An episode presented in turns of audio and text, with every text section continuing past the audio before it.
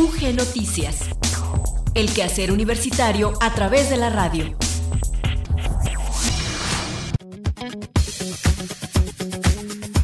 Muy buenas tardes, muchas gracias por seguir en la sintonía de Radio Universidad de Guanajuato. Damos inicio a la emisión de UG Noticias de este miércoles 27 de julio de 2022. Les saluda al micrófono Gloria Isabel Rodríguez. Les recordamos que transmitimos en cuatro frecuencias. En la banda de amplitud modulada nos escuchan en el 970 en Guanajuato Capital y en esta misma ciudad, pero en la frecuencia modulada nos pueden sintonizar en el 100.7. También en frecuencia modulada nos sintonizan en León en el 91.1 y en San Miguel de Allende en el 91.3. Pero además pueden seguir nuestra transmisión digital a través de nuestra página en internet www.radiouniversidad.ugto.mx y está disponible en nuestra aplicación gratuita para Android y iOS, radio y televisión UG.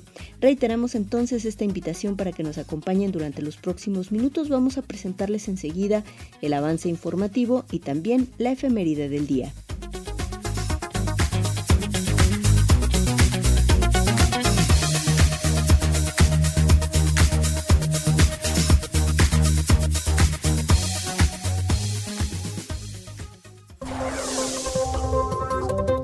Mediante la técnica del in vitro, investigadores de la Universidad de Guanajuato cultivan plantas de agave de todo el territorio nacional para su propagación, conservación y mejora.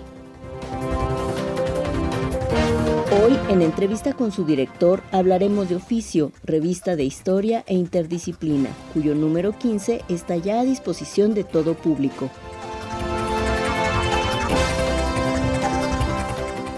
La Universidad de Guanajuato y el Banco de Alimentos de Guanajuato organizaron el primer taller de pintura para ciegos, el cual fue desarrollado en el edificio de las artes del Departamento de Artes Visuales en la sede Marfil del Campus Guanajuato.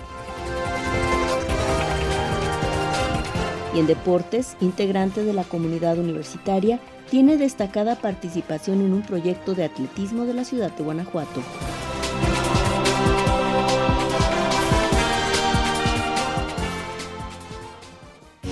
Efemérides UG. 27 de julio, Día Mundial del Cáncer de Cabeza y Cuello. El 27 de julio se celebra el Día Mundial del Cáncer de Cabeza y Cuello con la finalidad de sensibilizar y concienciar a la población acerca del diagnóstico oportuno y tratamiento precoz de esta patología, así como las acciones preventivas pertinentes.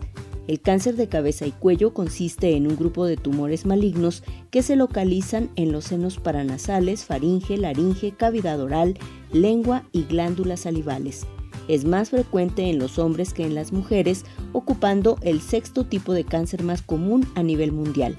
Anualmente se diagnostican unos 10.000 casos, siendo considerado un tipo de tumor infrecuente se manifiesta mediante la aparición de nódulos que se forman en las superficies húmedas del cuerpo, boca, garganta y nariz, dificultando el normal funcionamiento del organismo. Estas lesiones afectan el habla, la deglución y la voz de las personas que lo padecen. Los principales factores de riesgo de esta patología son los siguientes: consumo de tabaco y alcohol, déficit de vitaminas A y C, infecciones previas como virus de Epstein-Barr, virus del papiloma humano, higiene bucal inadecuada e irradiación. Los síntomas de esta enfermedad deben ser evaluados por un equipo multidisciplinario conformado por médicos especialistas. Algunos de ellos son dificultad considerable para tragar, sangrado nasal, ahogos frecuentes, inflamación de las encías, aparición de bultos o protuberancias en el cuello, espasmos en los músculos que controlan las cuerdas vocales y cambios abruptos en la voz, y las úlceras o heridas en la boca que no sanan.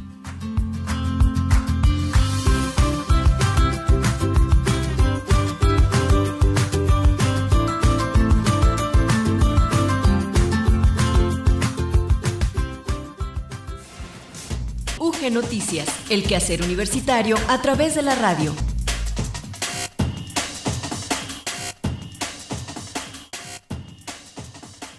En el detalle de la información les compartimos que el Laboratorio de Cultivo de Tejidos Vegetales alberga y mantiene desde el año 2001 la Colección Nacional de Agaves de la Universidad de Guanajuato y la Secretaría de Cultura y Desarrollo Rural en la sede El Copal del campus Irapuato Salamanca, una colección que tiene como objetivo principal el resguardo del germoplasma nacional de plantas del género agave, el cual se consigue gracias a las donaciones de plantas recibidas de todo el territorio nacional.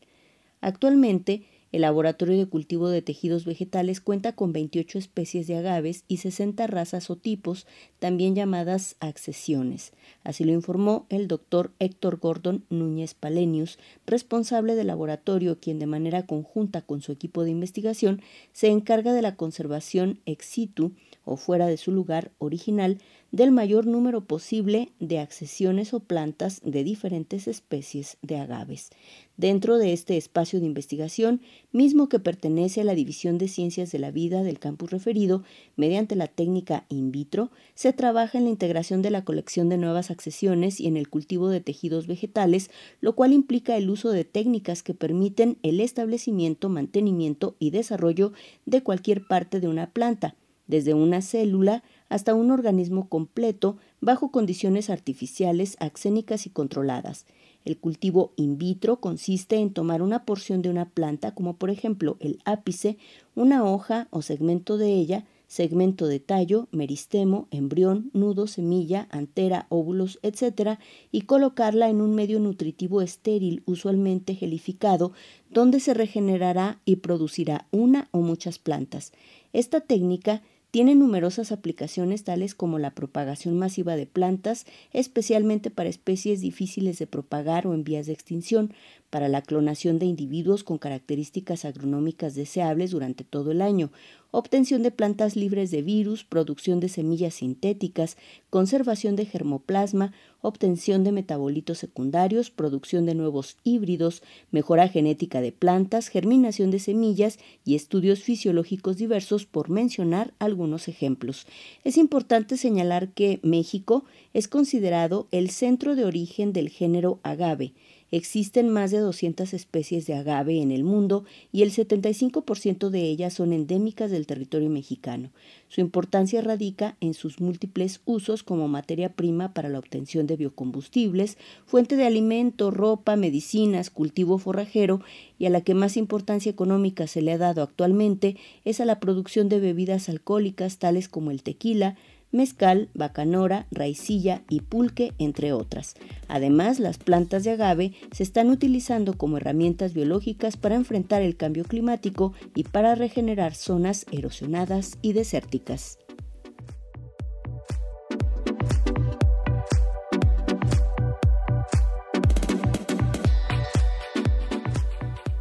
Luis Miguel Campos ya tiene para nosotros el reporte del estado del tiempo, el cual nos ofrece desde el área de Ciencias Atmosféricas y Observatorio Meteorológico de la Universidad de Guanajuato.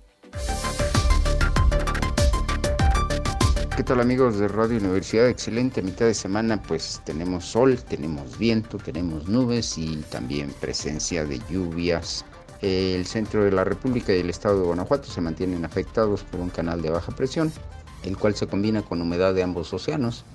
Estos fenómenos propiciarán cielo con nublados en aumento, presencia de lluvias con tormenta eléctrica, además vientos moderados con rachas de hasta 40 kilómetros por hora, con temperaturas mínimas de 14 a 17 y máximas de 26 a 28 grados en los municipios de León, Irapuato, Cuerámaro, Abasolo y áreas cercanas. Los municipios del norte esperan mínimas de 9 a 13 y máximas probables de 22 a 25 grados. Las temperaturas máximas y mínimas probables en otras ciudades de nuestro estado. Ocampo tiene esta tarde 25 grados y espera 12 para mañana. Pénjamo también tiene 25 con 16 de mínima. Salvatierra también 25 y 16 de mínima. San José Iturbide un poco más fresco con 23 grados esta tarde y 14 para mañana. Cambro 23 y 16 de mínima. Celaya 26 grados esta tarde y 16 de mínima. El índice de rayos sube extremo. Cuídese mucho, disfrute la tarde, no se moje y acompáñenos el día de mañana. Gracias.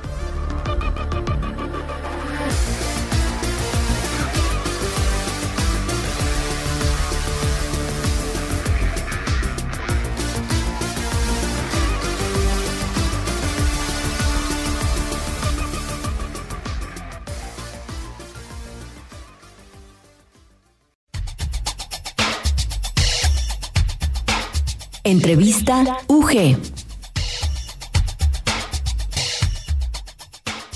Nos acompaña vía telefónica el doctor Gerardo Martínez Delgado. Él es profesor investigador en el Departamento de Historia en la Universidad de Guanajuato. Y hoy vamos a platicar acerca del más reciente número, que es el 15 del semestre julio-diciembre 2022 de Oficio, una revista de historia e interdisciplina. No es la primera vez que estás con nosotros, Gerardo, pero siempre es un gusto conocer el trabajo de los y las historiadoras en el país que de pronto pues confluyen en, en oficio, una revista que tiene un carácter internacional también y que bueno es muy importante en su ámbito y que bueno, tiene esta sede en la Universidad de Guanajuato y que también diriges. Gracias por acompañarnos.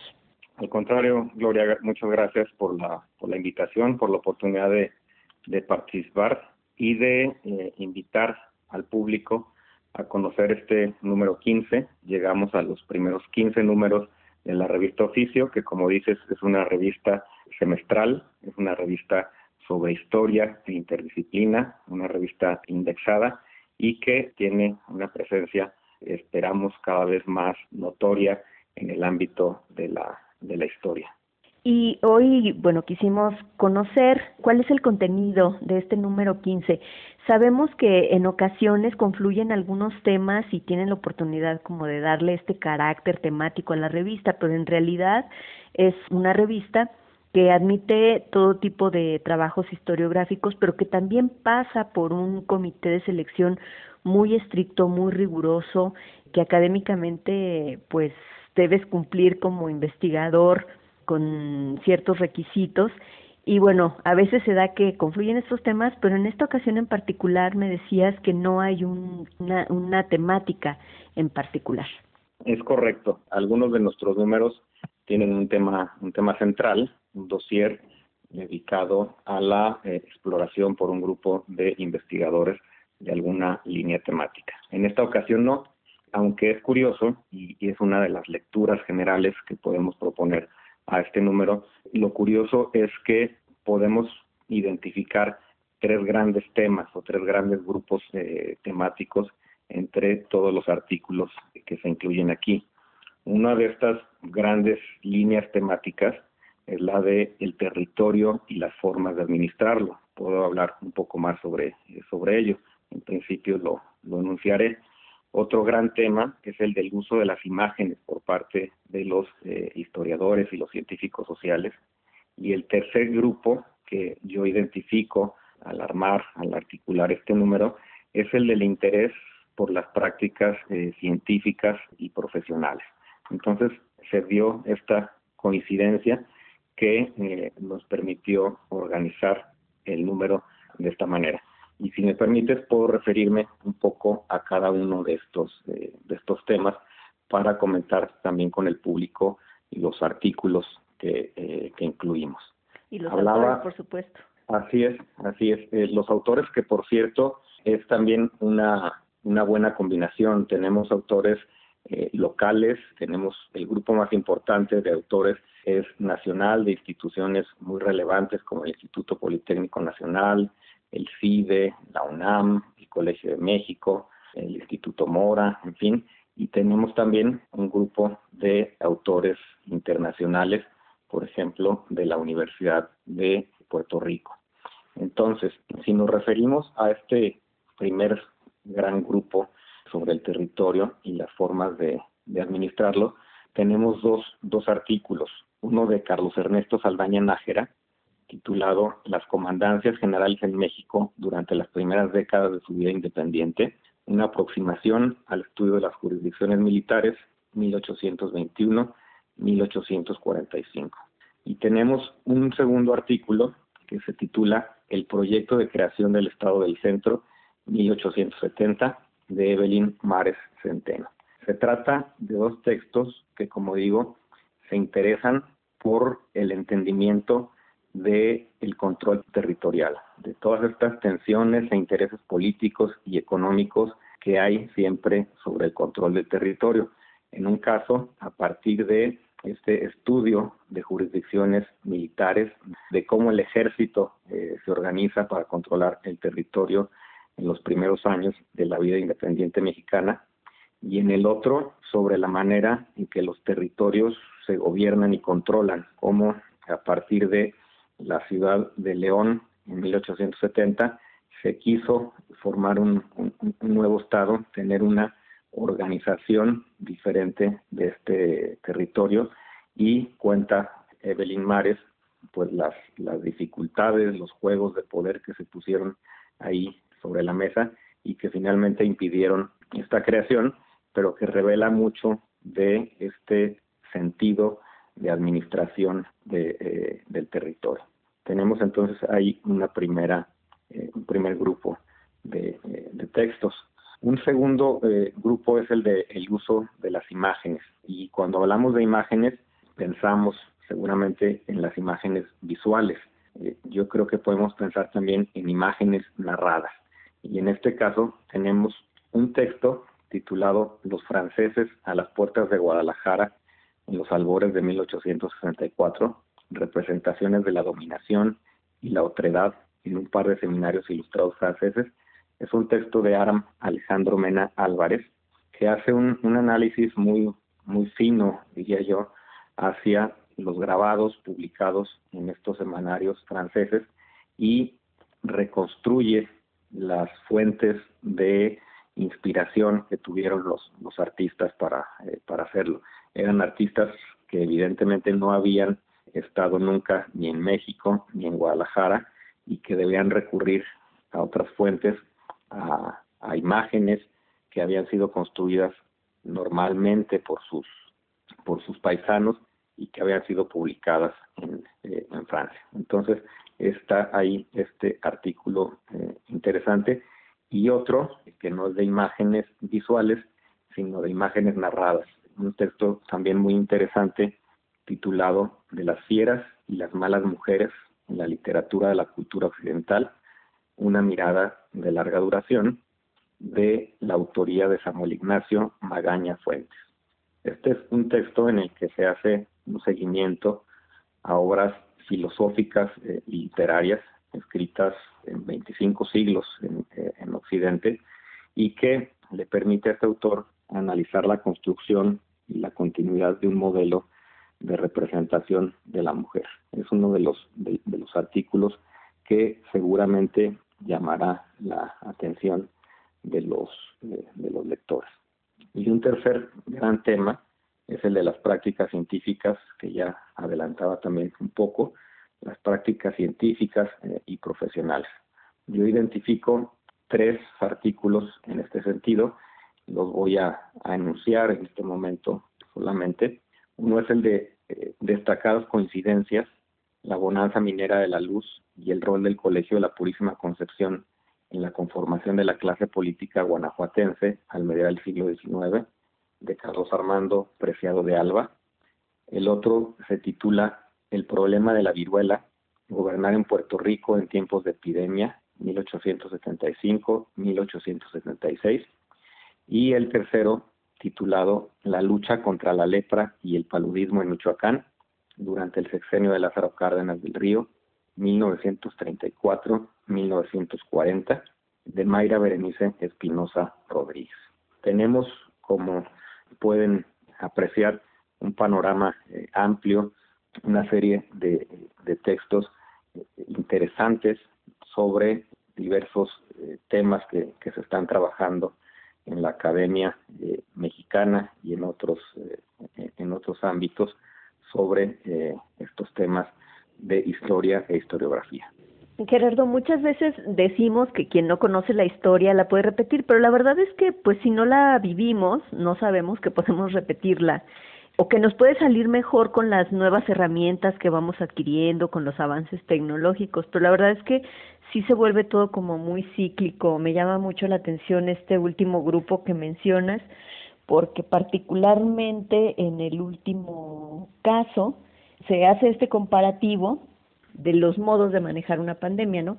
Uno que privilegia la economía y el otro que se preocupa más por evitar la propagación y como que también estamos viviendo en estos tiempos que aún no terminan y pueden ser una gran referencia, pueden ser como, o nosotros somos como ese espejo de lo que ya ha pasado en otras ocasiones y de cómo realmente como humanidad pues seguimos siendo los mismos.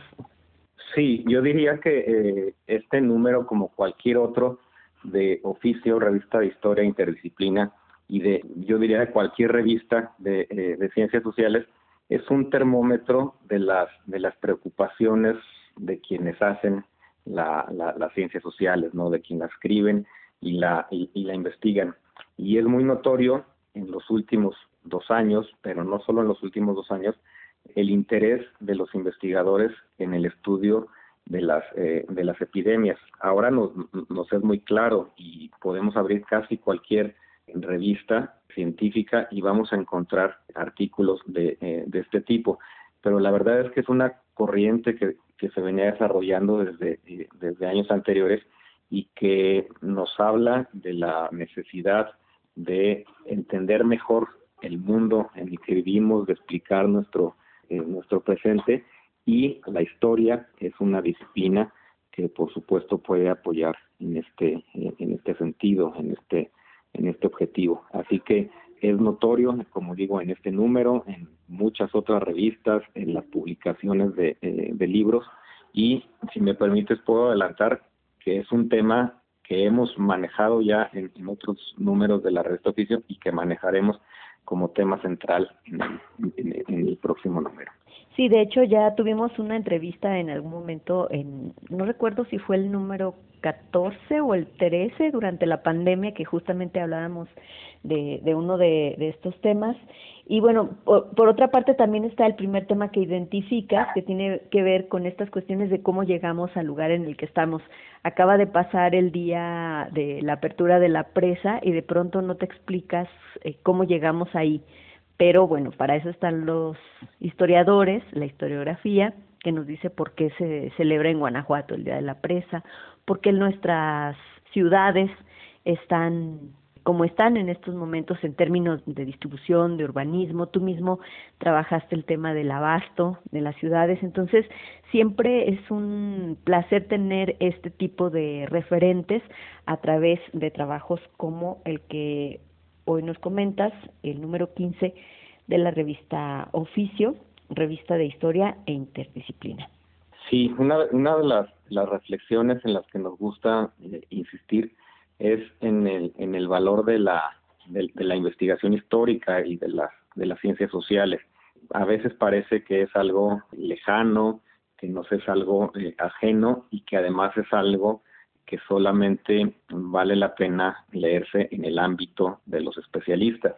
Y creo que cuando conversamos contigo y podemos revisar eh, estos títulos y, el contenido de los de los artículos, una de las de las cosas que, que, son muy claras es el interés que puede despertar en cualquier tipo de, de público y por eso la, la invitación para que para que se acerquen a esta que es una revista sí especializada, sí eh, arbitrada rigurosamente, sí que participa de índices y de redes internacionales de, eh, de conocimiento, pero que sigue siendo una, una ventana también para cultivar el, el, interés de todos aquellos que sientan eh, atracción por, por este tipo de, de asuntos.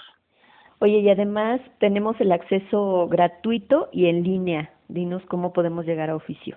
Claro que sí, muy fácil, www.revistaoficio.ugto.mx. Y ahí está por números, en el banner van apareciendo los números, pero también pueden eh, irse directamente a las pestañitas y ahí van a aparecer los números anteriores. Entonces es una gran oportunidad pues retomar los ejemplares anteriores, que no por ser anteriores dejan de tener vigencia, sino que simplemente van incrementando su acervo. Y bueno, pues yo te quiero agradecer muchísimo que nos invites a conocer si nunca hemos entrado en contacto con oficio o a releer algunos artículos o conocer la nueva publicación de este semestre julio-diciembre de 2022. Doctor Gerardo Martínez Delgado, muchísimas gracias por acompañarnos hoy. Al contrario, como siempre, muchas gracias, Luis. Ah, y recordar además, Gerardo, que la invitación para eh, postular para oficio pues está siempre abierta, ¿no? Así es, en la misma página de revistaoficio.ugto.mx pueden eh, encontrar una sección con las normas editoriales, con todos los criterios que deben de cumplir para postular un, artículo. Y por supuesto también eh, reseñas. Eh, publicamos la sección de reseñas, que es un género importante en las, en las ciencias para conocer el avance del conocimiento, para evaluar las, eh, los aportes que van surgiendo eh, en forma de libro. Muchas gracias, Gerardo. Al contrario, gracias, Bonnie.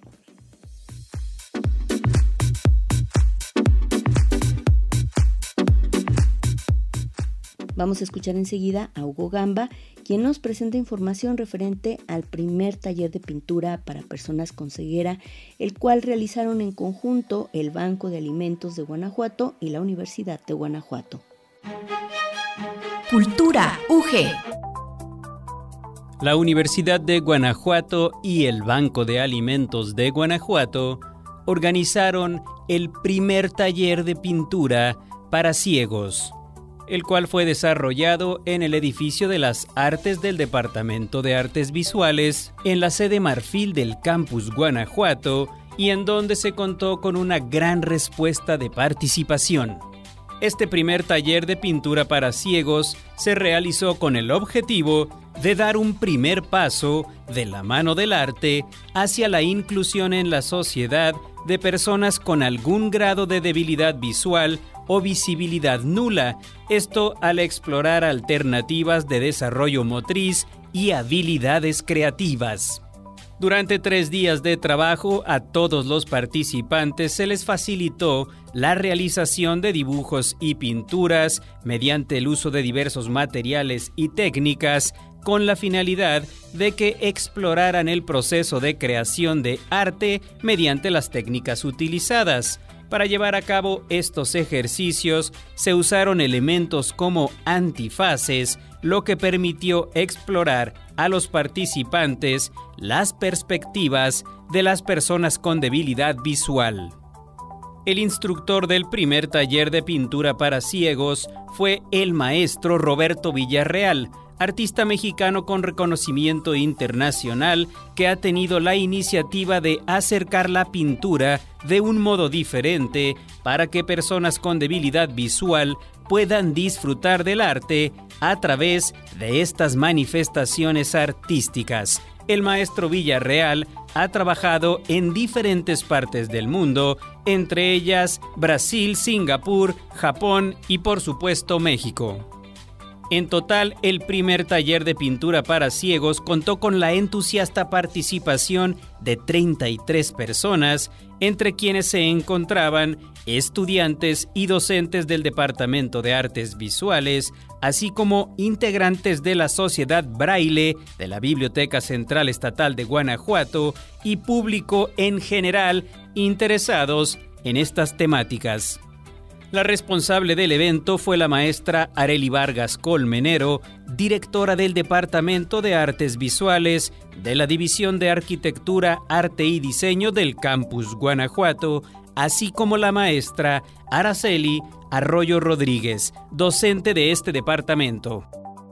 Finalmente compartir que el primer taller de pintura para ciegos fue posible gracias a una iniciativa del Banco de Alimentos de Guanajuato quien hizo contacto con el Departamento de Artes Visuales de nuestra casa de estudios con el fin de crear una alianza que materializara y llevara a cabo este taller.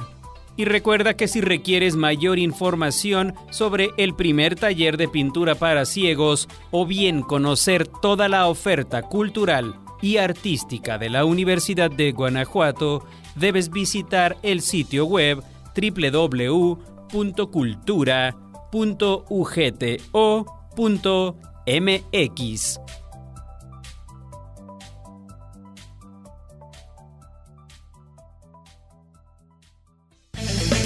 Deportes UG. Es tiempo de conocer la información más relevante del acontecer deportivo universitario en voz de Enrique Arriola. Amigos de UG Noticias, muy buenas tardes. Enrique Arriola les da la bienvenida a esta sección del deporte en la Universidad de Guanajuato.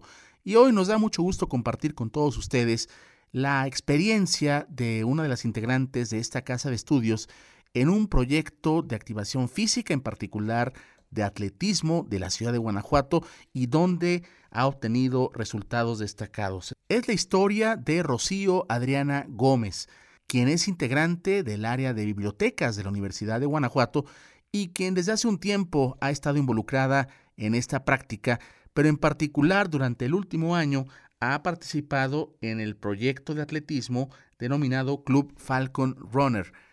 Este proyecto es liderado por el profesor Santiago Pérez García, quien cuenta con una amplia trayectoria en este ámbito de alrededor de 20 años y con otros proyectos de activación física que han dado buenos resultados. Y en este año 2022 en particular, Rocío Adriana Gómez ha conseguido resultados muy, pero muy destacados en ámbitos de carreras de maratón. Y sobre estos resultados vamos a escuchar de propia voz de Rocío Adriana Gómez, integrante del sistema de bibliotecas de la UG, su experiencia y sus éxitos a través de este club Falcon Runner de la ciudad de Guanajuato. Definitivamente este año fue el mejor para mí. Eh, yo ya voy por mi, bueno, fui por mi tercer maratón, pero este definitivamente fue mi sueño. Yo, más bien, yo ni siquiera en sueños pensé que iba a ganar un maratón. Sí, sí, eh, hay, que decirlo, lo ganaste, fueron a Los Cabos, si no me equivoco. a Los Cabos. A Los Cabos. Ahí estuvieron y ahí ganaste en tu categoría. Gané en mi categoría. Este, fue gracias al entrenamiento que el maestro nos puso, que fue muy, muy extenso, muy pesado. Eh, pero igual lo disfrutábamos. O sea, sí terminábamos, que ya a veces no podemos caminar cuando eran las rutas larguísimas, pero era, lo disfrutamos. Nosotros decimos, nos gusta el dolor, o sea, nos gusta sufrirle, lo, nos gusta eso, ¿no? Sí, sí, sí. Entonces, valió la pena, en lo personal, este, cumplí uno de mis, bueno, que, bueno, mis sueños, porque yo no lo soñaba, o sea, ni siquiera, ni siquiera te lo imaginabas en su momento. Exactamente. Yo decía, bueno, puedo correr un maratón, yo sé que lo puedo terminar, pero jamás pensé subir a un podio a un maratón. Claro. Entonces, este, definitivamente, definitivamente eh, esta ha sido una de mis mejores experiencias. He tenido otras también muy padres, pero esta yo la pongo así como que ahorita es mi, sigo así como que todavía. Claro, claro, por supuesto, pero, pero digamos como que, que has llegado a un momento de mucha satisfacción personal y, de, de, una meta, como decías, que hay veces en que la podemos imaginar, pero ya cuando se cumple es, es algo eh, fabuloso. Sí, y aparte que fue un fue un maratón este muy pesado. La ruta fue pesadísima porque a última última hora nos cambiaron la ruta. Ah, mira. Fueron extremadamente subidas, subidas, subidas y fue en circuito, entonces... Ah, eso también es importante este señalarlo. Hay, hay rutas que, bueno, suelen ser pues parejas, planas, pero en este tipo de, Sí, o sea, fue de repente, nos cambió la ruta, este hicimos el primer circuito de 21, vimos que eran muchas subidas, bajadas. Aquí los que nos ayudó a nosotros, bueno, que somos de Guanajuato, y luego los entrenamientos del profe que son tan dulces. No, nos ayudó mucho. Entonces, este para mí, este definitivamente, este año fue para mí el mejor.